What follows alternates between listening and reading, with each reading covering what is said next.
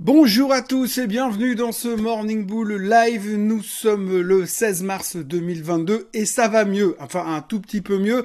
En Europe, c'était pas évident parce qu'on a toujours peur de l'Ukraine, on a toujours peur de l'inflation, on a toujours peur d'à peu près tout, de toute façon pour le moment. En plus, on avait une espèce de vague de sable jaune, donc tout le monde est terrorisé parce que c'est encore un coup des Russes certainement. Donc du coup, euh, en Europe, on n'a pas fait grand-chose. Par contre, alors que tout était au rouge, tout était hyper moche, tout était hyper dangereux, tout était ugly et tout donné envie de shorter le marché pour jouer la baisse, comme je le disais hier dans une de mes chroniques, eh bien j'ai essayé de conjurer le sort parce que quand on commence à parler de crash, de bear market, de correction finale, et que finalement ça pourrait baisser beaucoup plus bas, eh bien c'est en général à ce moment-là que ça remonte.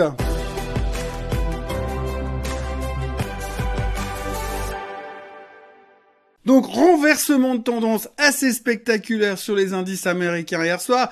Techniquement, on en parlait hier, quand vous avez le Nasdaq qui termine au plus bas, des plus bas, en dessous des plus bas, c'est pas beau. Il n'y a pas besoin d'avoir fait une licence en analyse technique pour savoir que c'est pas terrible. Et que finalement, tout d'un coup, out of nowhere, au milieu de nulle part, sans trop savoir comment et pourquoi, eh bien, le marché se renverse et repart à la hausse. Alors des raisons, on en a plein. Une des raisons principales, c'est l'effondrement du pétrole de ces derniers jours. Ça, ça a bien remotivé les gens parce qu'on se dit, ouais, de toute façon, bah, maintenant, il n'y a plus d'inflation, tout va bien. Donc du coup, le marché est reparti en pleine forme. Et puis alors, il y a de, partout des rumeurs comme quoi accord de paix en cours, les Russes sont prêts à discuter, ça va mieux, tout va mieux, les choses devraient s'arranger. Donc rebond assez spectaculaire, on a assisté à des rebonds assez massifs sur des boîtes dont plus personne ne voulait. Avant, fallait pas acheter de la techno parce que forcément la techno c'est has -been. Plus personne va jamais acheter un téléphone, un ordinateur, une télé, rien. Terminé. Fini la techno. La guerre c'est pas bien, l'inflation c'est pas bien. On n'achète plus la techno. Alors il y avait des boîtes comme AMD que plus personne ne voulait ou comme Nvidia que plus personne ne voulait. Eh bien hier elles ont repris 7-8%. Donc autant vous dire que le Nasdaq a fait un reversal assez spectaculaire et le SOX a fait également un reversal assez spectaculaire, tout comme le reste des indices S&P, Dow et compagnie. On est toujours dans notre tendance baissière, il faut pas non plus s'emballer. On a encore des échéances qui nous attendent ces prochains jours, donc tout euh, n'est pas complètement euh, sorti de l'auberge. On va déjà commencer tout de suite avec l'échéance de ce soir, puisqu'en fin de journée, nous aurons Monsieur Powell qui va nous annoncer, eh bien, sa fameuse euh, hausse des taux de 0,25% dont tout le monde est au courant. Alors, il y, y a, un chiffre assez intéressant qui est sorti aujourd'hui on nous a annoncé que statistiquement, s'il y avait 5% de chances que sur l'annonce de ce soir, le marché baisse. Alors je sais pas comment les mecs y font leurs calculs, mais sachez quand même que ce soir, quand Powell va annoncer la hausse de 0,25% dont la totalité de la planète est au courant, à ce moment-là, il pourrait y avoir une baisse de 5%. C'est le mec, pas de 5% de baisse, hein, il y a 5% de chances que le marché baisse ce soir sur l'annonce. Voilà, apparemment c'est un nouveau calcul, je sais pas, moi j'ai pas reçu ma calculatrice qui me permet de faire ça. En tous les cas, quoi qu'il en soit, le risque sont minimes d'avoir une réaction épidermique du marché.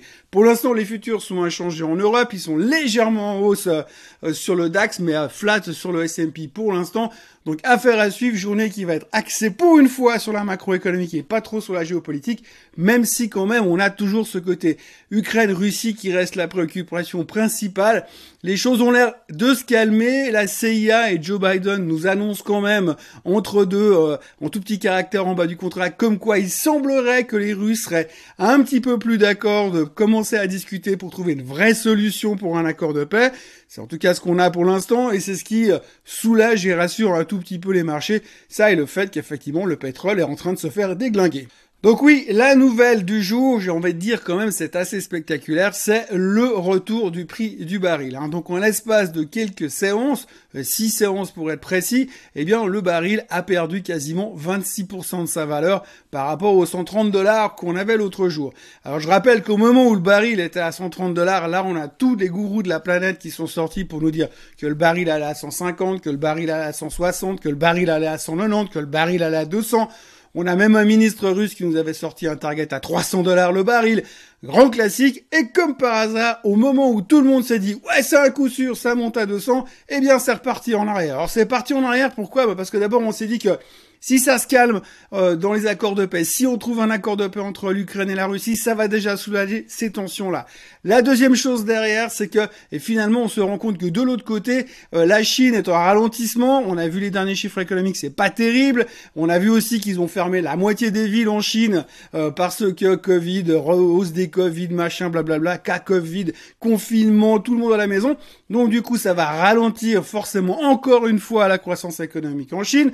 Donc du coup, si les Chinois ne sortent plus de chez eux, ils vont plus prendre leur voiture. S'ils prennent plus leur voiture, forcément, ils mettent plus d'essence dedans. S'ils mettent plus d'essence dedans, eh bien, les avions vont pas bouger non plus parce qu'ils pourront pas aller à l'aéroport pour prendre les avions. Résultat, bouffe, moins de demande sur le pétrole à cause des Chinois. Donc ça, plus ça, plus ça, euh, le baril s'est fait juste déglinguer. Puis à côté, eh bien, on pense aussi de plus en plus euh, au fait que les Américains vont devoir trouver un accord avec le Venezuela pour ouvrir les vannes de nouveau, trouver un accord avec les Iraniens pour ouvrir les vannes également. Parce que c'est vrai que depuis que les Américains ont vu un gallon à 4,50, ils ont commencé à flipper total parce qu'ils se sont dit mais comment on va faire avec un gallon à 4,50, même à 5,40 en Californie? Bon, en Californie, ils s'en foutent hein, parce que de toute ils roulent en Rivian, en Tesla ou en Lucide, donc c'est pas un problème. Mais néanmoins, avec un gallon à 4,50, on a senti que l'Américain est en train de se crisper. Alors heureusement qu'ils viennent pas en Europe parce qu'avec un gallon à 8,20, les mecs ils se citent d'entrée. Mais pour l'instant, ça a aussi calmé pas mal le jeu. On sait que finalement les Américains n'auront pas d'autre choix que de trouver une solution pour faire baisser le prix du baril, donc ouvrir les robinets un petit peu partout. Et c'est ce qui est en train d'être plus ou moins pricé dans le marché.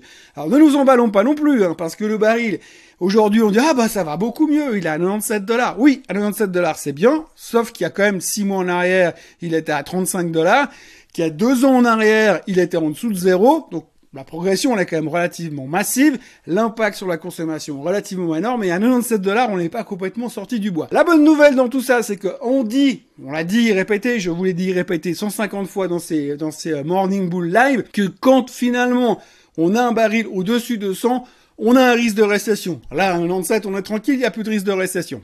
Donc au milieu de tout ça, ce qu'il faut quand même retenir globalement, c'est qu'en l'espace de 6 jours, euh, le baril est passé d'un méga bull market avec un target à 300 dollars à un bear market en l'espace de 5 jours. Voilà, oui, 20% de baisse par rapport au plus haut, eh bien c'est un bear market, donc le pétrole est en bear market, et c'est une des grosses news de la journée. Tout n'est pas gagné encore, on voit ce matin que ça rebondit un petit peu en Asie également, mais c'est pas non plus l'euphorie, le Nikkei rebondit légèrement, le Hang Seng reprend 2,5%, et la Chine ne fait rien. Alors il faut se calmer un tout petit peu, parce que l'Asie, il y a un autre problème pour l'instant, c'est le retour du Covid. Oui, parce que si vous avez pensé que c'était terminé, et qu'on pouvait retourner retourner sortir en boîte de nuit et danser tous les soirs, eh bien c'est un petit peu mal barré parce que les chiffres sont en train de repartir à la hausse et il y a un peu tout qui est en train de nous revenir en pleine figure. Avant on n'en parlait plus dans les médias, il y a eu un espèce de ban de trois mois, de deux mois pratiquement, où plus personne ne parlait du Covid dans les médias. On nous a annoncé la disparition des mesures sanitaires en Suisse. Les Français ont attaqué ça lundi. Et là, au même moment, bam, il y a tout qui repart à la hausse. Alors, en Asie, c'est la cata. En Asie, la Chine est fermée un peu partout. Hong Kong bat des records de contamination, des records de de décès. C'est de nouveau la catastrophe. À côté de ça, vous avez les mecs de Pfizer qui débarquent à la télé il y a deux jours en arrière pour dire, ouh, il faut se faire vacciner une fois, deux fois, trois fois, quatre fois, cinq fois. Il faut vacciner toute la famille. Il faut vacciner les animaux de compagnie, les chats, les chiens, les poissons rouges, les hamsters, tout le monde. Et donc du coup, on repart, on va en phase Covid et on balise de nouveau, on est en plein stress encore une fois, c'est reparti, sans compter qu'on a eu droit à Monsieur Fauci, alors Monsieur Fauci c'est le l'Alain Berset euh, de la santé aux États-Unis qui nous a dit qu'il fallait absolument avoir plein de vaccins de nouveau à disposition parce qu'il fallait vacciner tout le monde. Visiblement, les stocks de Pfizer n'ont pas encore été complètement écoulés, donc il faut absolument sortir tout ça. Mais en tous les cas, le stress de nouveau, c'est que le Covid est de retour. Alors, on va faire face à un truc un peu compliqué, hein, parce que la dernière fois qu'on a eu la vague de Covid qui nous a mis par terre au mois de mars 2020, Évidemment, c'est pas pareil, parce que cette fois c'est différent, puis qu'on a les vaccins, puis que les vaccins c'est génial. Donc du coup, si on a un nouveau stress Covid, que va faire la Fed Oui, parce que la Fed, pour lutter contre le Covid à l'époque, il a baissé les taux, mais aujourd'hui, on a la vague qui revient et lui, il doit monter les taux pour freiner l'économie. Franchement, j'aimerais pas voir son job, même si tout le monde sait que ce soir, il va monter les taux, de 0,25%. Donc je le répète pour ceux qui sont bloqués sur une île déserte depuis 6 mois puis qui ne le savent pas, ce soir c'est la hausse des taux de la part de la Fed, 0,25% de, de hausse, attendu par tout le monde. Il y a aussi un truc qu'il faut aborder aujourd'hui, c'est euh, les articles qui fleurissent un petit peu partout, comme quoi les Saoudiens sont en train de négocier avec les Chinois. Alors pourquoi, me direz-vous? Eh bien simplement parce qu'aujourd'hui, les Saoudiens, ils continuent à faire du marketing pendant que le monde est à feu et à sang à droite à gauche et que ce monde se pose des questions par rapport à l'avenir du Covid. Les Saoudiens sont toujours en déplacement, la valise à la main pour aller vendre leurs barils de pétrole à droite à gauche. Ils sont allés en Chine et récemment, ils sont en train d'essayer de trouver un accord avec Xi Jinping pour leur balancer beaucoup de barils de pétrole. Évidemment, la Chine est un gros consommateur de pétrole. Bon, moins en ce moment parce qu'ils sont de nouveau confinés, mais une fois qu'ils seront plus confinés, ils vont recommencer à consommer du baril de pétrole. Et ce que les Saoudiens leur ont fait comme proposition, c'est une un prix assez intéressant puisque finalement ils leur permettent de payer le baril en yuan sans passer par le dollar. Alors, c'est un énorme camouflet finalement pour les Américains et pour Biden. J'imagine qu'à l'époque de Trump, ça serait pas tout à fait passé comme ça. Mais comme les Saoudiens refusent de parler à Trump, visiblement, puisque la dernière fois qu'il a essayé de les appeler, ils ont même pas voulu lui parler, ils sont en train de négocier ailleurs et puis de créer des liens dans tous les sens. Alors ça va pas changer grand chose, ni forcément au prix du baril, ni à quoi que ce soit d'autre. La seule chose que ça risque de changer, c'est l'hégémonie du dollar.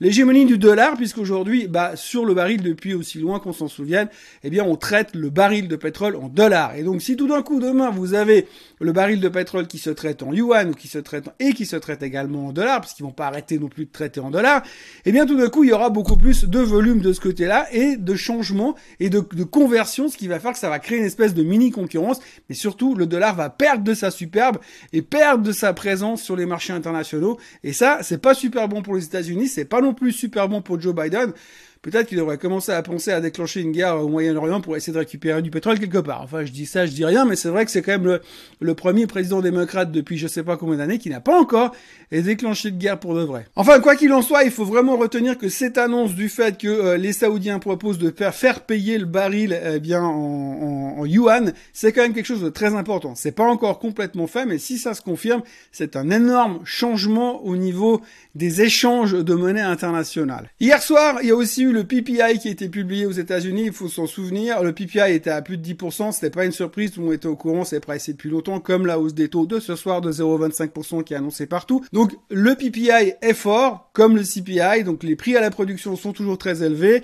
Les gens le savaient. Maintenant, ce qui nous intéressera quand même de regarder, c'est le mois prochain. Parce qu'en avril, quand les prix, quand les chiffres du CPI et du PPI vont sortir à la mi-avril, ce sera intéressant de voir parce que là-dedans, ce sera tout intégré. C'est-à-dire tout intégré ce qui s'est passé depuis l'invasion euh, euh, russe en Ukraine. Et donc du coup, vous avez quand même accessoirement, pour ne citer que deux matières premières, parce qu'on va faire fi du pétrole, mais si on parle simplement du côté euh, du blé, le blé a quand même pris plus de 30% depuis le début du mois de mars. Et puis on nous annonce encore aujourd'hui que selon les experts de nouveau, eh bien la surface de production céréalière pour ce printemps 2022 va se réduire de 40% en Ukraine pour les raisons qu'on connaît. Ça va pas forcément aider le prix du blé. Et de l'autre côté, vous avez aussi le nickel, le nickel qui est stoppé depuis une semaine, qui va recommencer à traiter aujourd'hui, mais le nickel est en hausse de 50% euh, depuis euh, le début du mois de mars. Donc tout ça, c'est des choses qui vont commencer à faire mal. On a vu l'autre jour ça nous fait rebondir le nickel sur les voitures électriques, puisqu'on a vu l'autre jour que Rivian a monté ses prix parce que c'est trop cher de faire des batteries, et de trouver des matières premières à bon marché aujourd'hui. Et puis là, hier soir, c'est Musk qui annonçait qu'il devait augmenter euh, le prix des Tesla et que ça va être un gros problème parce que l'inflation allait faire très mal à tout le monde. Alors, c'est vrai que Musk, on l'avait pas entendu depuis au moins 5 heures sur Twitter depuis la dernière fois qu'il a menacé de péter la gueule à Poutine à main nue. Donc du coup, ben Musk est revenu. Alors il a peur de l'inflation et il en profite pour dire qu'il monte le prix des Tesla. Donc là aussi, c'est un effet inflationniste. Donc les chiffres du PPI et du CPI le mois prochain, ça risque d'être assez sympa parce que si le CPI de cette année, de ce mois, a montré qu'on était au plus haut depuis 40 ans, eh bien là, on risque d'être encore plus haut que les plus hauts des 40 ans. On a aussi eu droit à trois interventions de gourous américains. Le premier, c'est le chef stratégiste de JP Morgan qui lui est super serein. Il pense que l'économie n'a rien à craindre, qu'ils vont, euh, qu'elle est assez forte pour lutter contre la situation actuelle, qu'une fois que tout ça sera réglé, parce que ça va se régler, eh bien, l'économie va repartir de plus belle et il maintient son target très élevé sur le S&P 500 pour la fin de l'année parce que euh, ce sera facile le reste de l'année, ce sera champagne, cotillon et caviar pas du caviar russe, mais ce sera euh, la fête jusqu'à la fin de l'année. Donc lui, il est serein et hyper confiant pour le futur. Eh bien, je sais pas comment il fait pour être serein avec tout ce qu'on a aujourd'hui, mais en tout cas, lui, il voit très loin et il n'a pas peur. Le deuxième, c'est le stratégiste de chez Stifel. Alors lui, il pense qu'on va avoir un rebond. Alors depuis hier, c'est facile à dire parce qu'on a eu un reversal. Alors on espère que ça va continuer. À voir si on arrive à sortir des canaux, des tendances baissières qu'on a sur le Nasdaq, le S&P, le Dow Jones, le SMI, le DAX, le CAC et tout y quanti. Mais si on y arrive, eh bien, il dit qu'à court terme, il va y avoir un rebond, mais ensuite, on va s'en prendre une, on va pas la voir venir et on va retourner plus bas que là où on était aujourd'hui. Ça, c'est la deuxième opinion. Et la troisième opinion, c'est le mec de chez Morgan Stanley qui lui pense que ce qui va se passer ce soir, oui, parce que ce soir, que se passe-t-il ce soir? Eh bien, ce soir, il y a la hausse des taux américains. 0,25% pour ceux qui n'étaient pas au courant, 0,25% annoncé ce soir. Et donc cette hausse des taux, la peur, la peur des gens, c'est de dire, oui, mais si on monte les taux, on va freiner l'économie, ça va freiner trop l'économie, puis une fois qu'elle aura trop freiné, on sera en récession. Eh bien, le stratégiste de Morgan Stanley pense qu'on ne va pas avoir de récession parce que l'économie est assez forte pour, supporter la hausse des taux et la situation actuelle. Mais par contre, il pense que clairement, la croissance va être pétée en deux et que ça va être beaucoup, beaucoup plus difficile après. Pas de récession, mais une croissance molle. Voilà, en gros, la bonne nouvelle, c'est qu'hier, on a rebondi sur les marchés américains, qu'on espère qu'on va aussi continuer notre rebond sur les marchés européens, que pour l'instant, je dis bien pour l'instant, on a réussi à stopper l'hémorragie. Pourvu que ça dure, merci la baisse du pétrole. N'oublions pas que le reste des matières premières est quand même toujours très fort et que même à 97 dollars, le baril est très cher. Et puis vous pouvez checker, hein, la pompe à essence, ça a toujours pas baissé depuis deux jours. Même si le baril a perdu pratiquement 30% sur une semaine. Peu importe. Néanmoins, ce qu'il faut retenir, c'est que les marchés, pour l'instant, on se stabilise. On espère que ça tient. On fait toujours énormément attention à l'Ukraine. Et puis aujourd'hui, on va parler forcément de la fête, de la fête et de la fête. Et puis nous, on se retrouve demain à la même heure pour un nouveau Morning Bull Live. D'ici là, n'oubliez pas de vous abonner à la chaîne Suisse Code Suisse si c'est pas fait encore, de liker cette vidéo et de me retrouver demain matin au même endroit. Bye bye.